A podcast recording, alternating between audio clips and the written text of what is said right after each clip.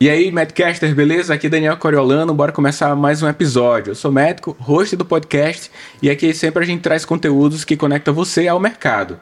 Desde a primeira temporada a gente tem essa inclinação, e essa temporada passada e essa agora também cada vez mais forte. E hoje eu recebo meu amigo Abeté Neto, ele é médico radiologista. A gente vai conversar um pouco sobre mudança de nicho. Já faz um tempo que eu observo que os colegas médicos com 10 anos de profissão ou até um pouco mais, eles, diante das possibilidades que o mercado tem de formação, de avanço técnico, consideram adicionar alguma habilidade a seu portfólio né, de resolutividade médica ou mesmo modificar totalmente isso. Lembrando que esse é um conteúdo aqui oferecido pelo Profissão Médica Black. Eu te convido a que clique no link que está na área de descrição, que acessará conteúdos mais avançados sobre os tópicos que a gente trata aqui. Mas a Baité quer saber primeiro quem é você e depois eu tenho algumas perguntas para que a gente contribua para o colega que está considerando fazer essa mudança de mercado. No seu caso, você fez foi adicionar. Mas qual quem você é hoje no currículo Lattes e fora dele? Então, olá, pessoal. E para a gente continuar o episódio, tem uma informação interessante para compartilhar com você. Muitos médicos que eu conheço acabam tendo que ter mais de uma plataforma para organizar os seus atendimentos, os seus registros médicos. Um para exame, outro para prescrição, aí já tem outro para agendamento. Às vezes você até consegue fazer isso tudo que é preciso para a consulta médica, os registros médicos, em duas plataformas. Mas os pacientes, por outro lado, acabam tendo o desejo de interagir pelo WhatsApp. Então tudo começa a ficar mais complexo. Para resolver esse problema, eu conheci o EcoDoc. Você pode baixar esse aplicativo através de um endereço que eu vou colocar aqui na tela ou buscar direto na loja de aplicativos e aí você encontra.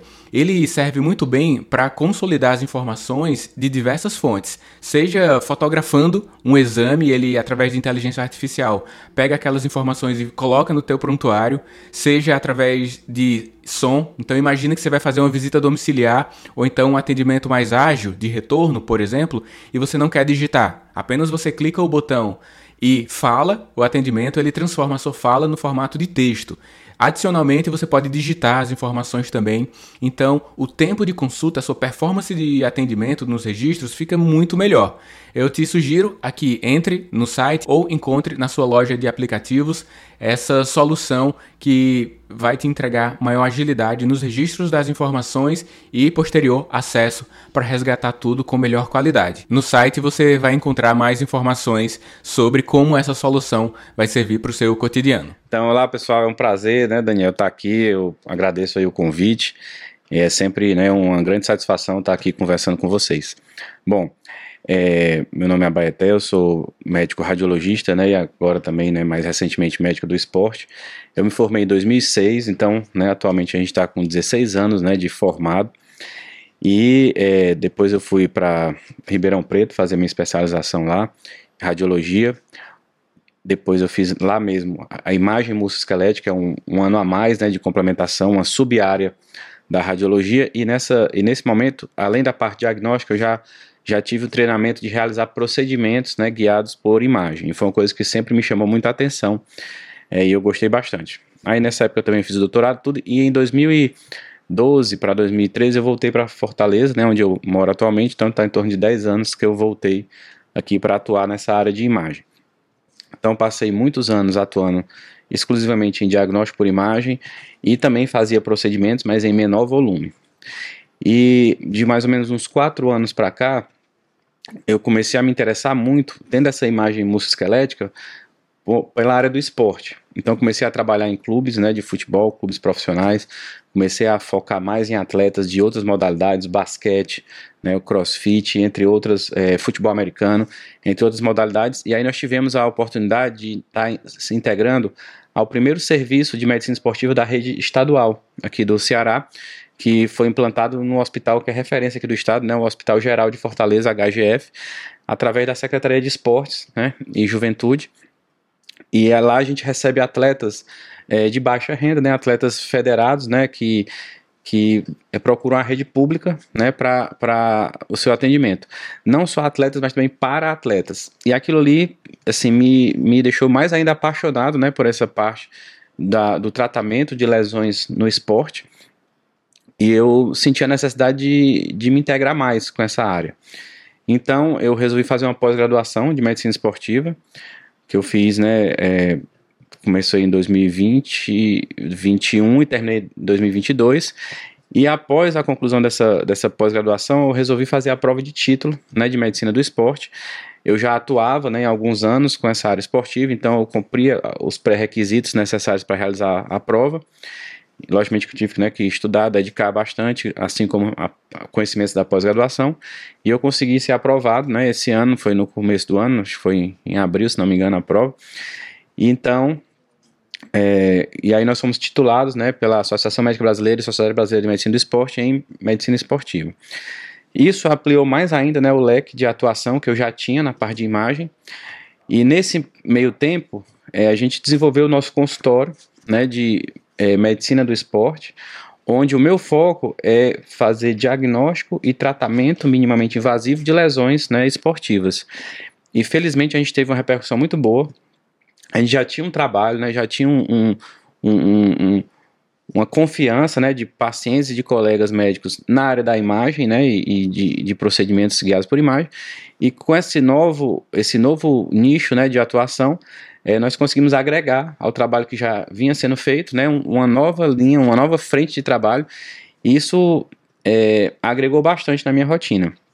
Então eu comecei com um horário, primeiro de consultório, depois de uns meses fui para dois, três, quatro, e atualmente é, a minha semana toda ela está preenchida com essa atividade.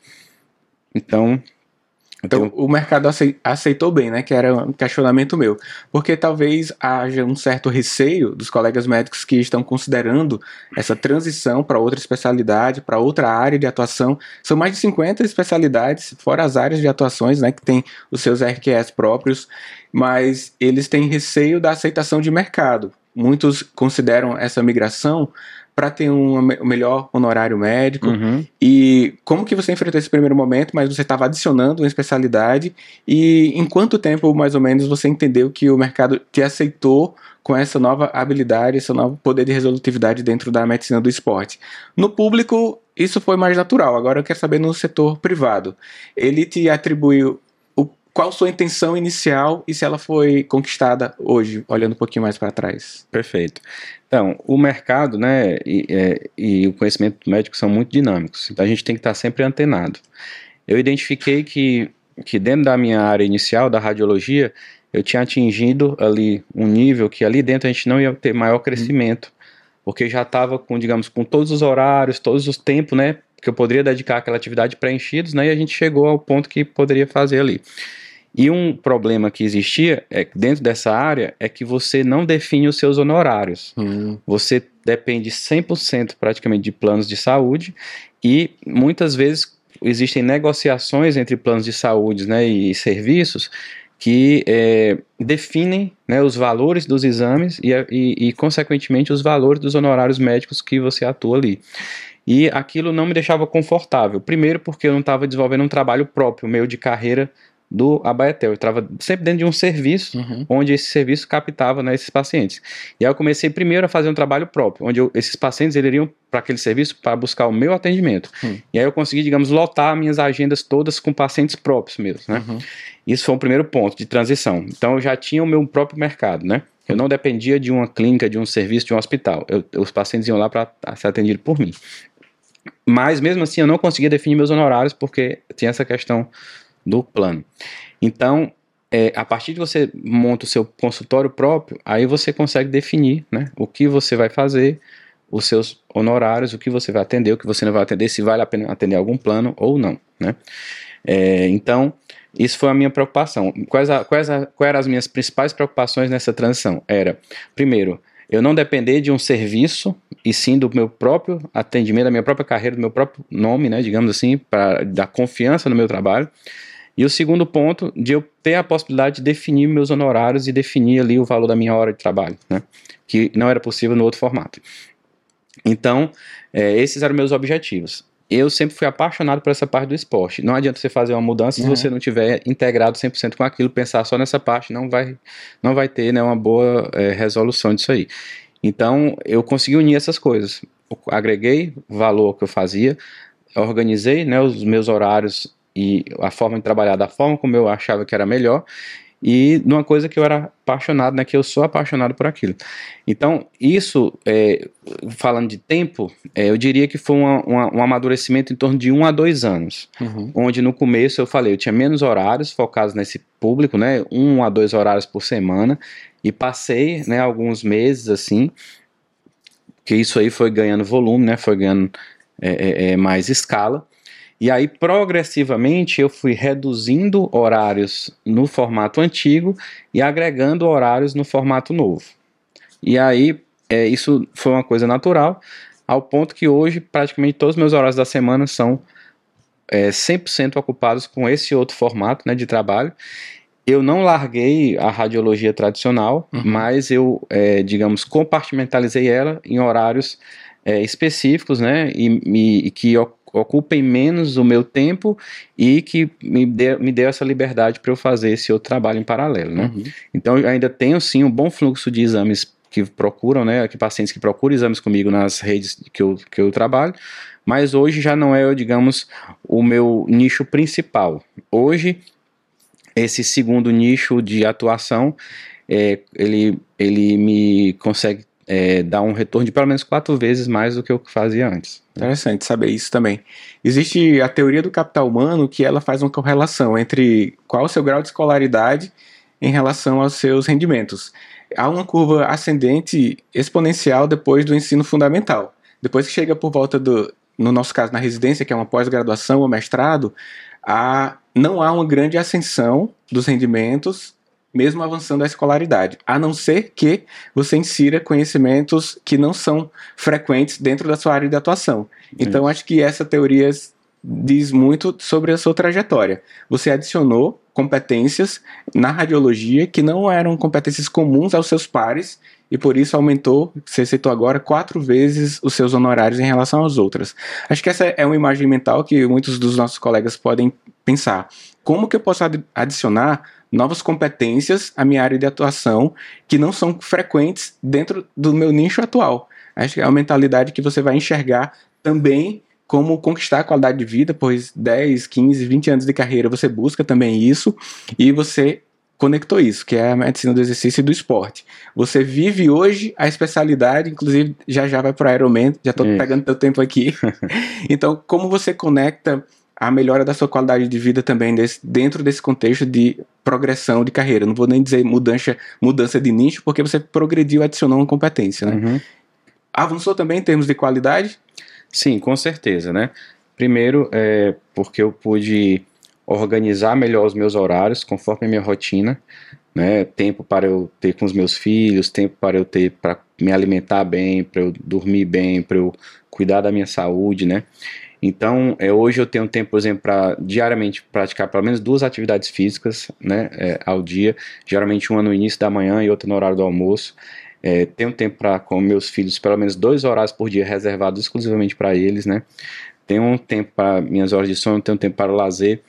É, não faço né, há muitos anos nenhum tipo de plantão noturno e nem trabalho é, fixo em final de semana, é certo quando tem algum atendimento de urgência, né, alguma coisa que não pode esperar, e a gente atende no final de semana.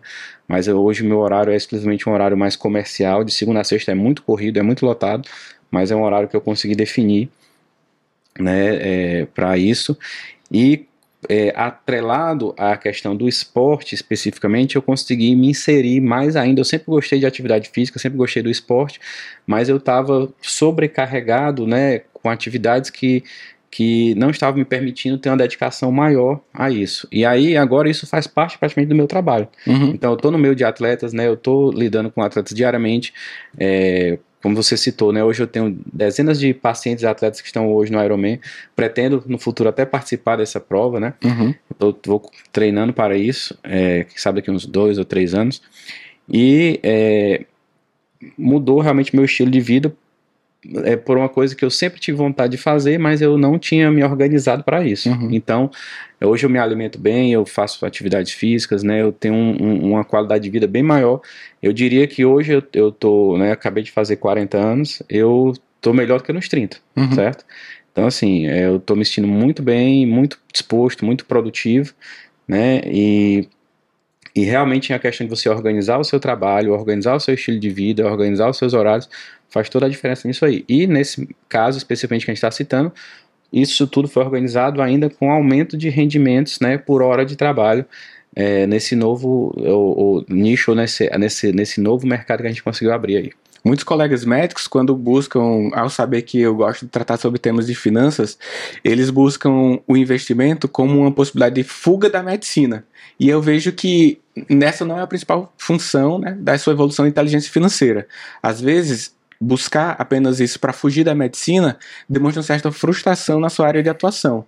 E hoje, diante de tantas as possibilidades que a gente tem, eu espero que a sua história, a sua jornada até aqui possa influenciar aos colegas a que considerem adicionar novas competências, competências que há novas possibilidades dentro da medicina atual e até mesmo áreas de medicinas que já tem anos aí que você pode considerar entrar, né? Nada é fixo, mesmo que você tenha 10, 20 anos de carreira, ainda não precisa fazer apenas um plano de fuga da medicina. Talvez uma mudança de rota já sirva muito bem a elevação dos seus honorários, a também atribuir qualidade à sua vida. Você trabalha com educação médica, você deve ter várias histórias de alunos que ao final de um curso, ou então depois que reencontra um aluno que passou por uma formação das quais você oferece, contam algumas histórias Sim. que também se motivam, né? A gente, tem, a, a gente tem que estar sempre né, aberto a aprender, né? Como eu falei, o mercado e o conhecimento médico são muito dinâmicos.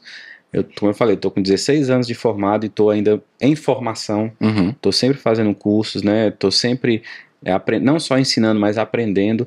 É, esse ano eu fiz essa prova de título, fiz pós-graduação no ano passado para cá, a, é, saí da minha zona de conforto, né, adquiri novos conhecimentos e ano que vem eu já vou fazer uma outra formação né, na área de dor, também aprofundar mais ainda nessa parte do tratamento intervencionista da dor, que eu já uhum. faço hoje em dia e vou fazer um novo formação lá na USP. Então, assim, a gente não para, né? Tá uhum. sempre agregando para que você possa estar é, é, é, tá sempre nas fronteiras ali, né, do, do, conhecimento. E em relação à questão do trabalho, que você falou da, de estar tá motivado ou não, é aquela coisa, não é uma questão de trabalho duro, é trabalho estratégico, né? Eu trabalho muito, mas de forma estratégica. Então, uhum. eu, hoje é, eu diria que é uma forma mais inteligente né, de trabalhar do que simplesmente se lotar de plantões e, uhum. e, e você não tem tempo para pensar, para raciocinar, para se organizar, né? Vou deixar até o link, vai ter na área de descrição, para suas formações, né? Você, é sócio de uma escola de educação médica, tem o, a pós-graduação em medicina do esporte também, que você uhum. tem relacionamento lá. Quem tiver interesse pode clicar aí para conhecer mais deixar alguma mensagem aí pra gente finalizar o nosso episódio de hoje, caso não tenha perguntado algo.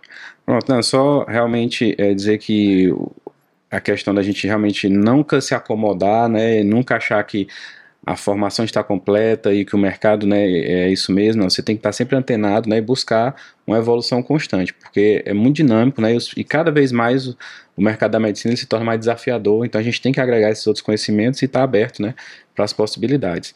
É um grande prazer né, estar tá, tá aqui, participar, eu agradeço realmente o convite, estamos à disposição aí também quem quiser conversar mais alguma coisa, né, pode me procurar nas redes sociais, o meu Instagram, arroba. Eu estou à disposição para a gente trocar ideias e, e parabenizo né, o Daniel aqui pelo excelente trabalho dele, conheço já há muitos anos e admiro né, e aprendo muito aqui com os seus materiais.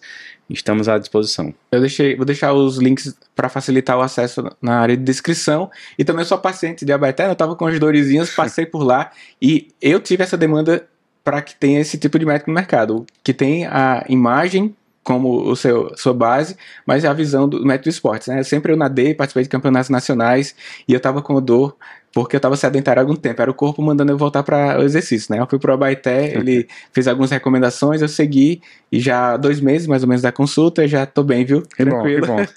obrigado pelas recomendações lá, obrigado por participar aqui do episódio do Medcast. A você que acompanha aí nas redes, eu Peço aqui você compartilhe os episódios dentro da sua rede de contatos, grupo de WhatsApp, ali, quem sabe da graduação, da pós-graduação, da residência ou mesmo colegas de trabalho, para que a gente amplifique a entrega da nossa mensagem. Eu convido a que você conheça o Profissão Médica Black. É uma escola médica de negócios, nós temos cursos, aulas, masterclass, conteúdos amplificados sobre esses temas que conectam você ao mercado. É só clicar no link também que está na área de descrição, profissionalmedica.com, você vai conhecer um pouco mais. Forte abraço, aqui Daniel Coriolano, a gente se encontra no próximo episódio. Até lá!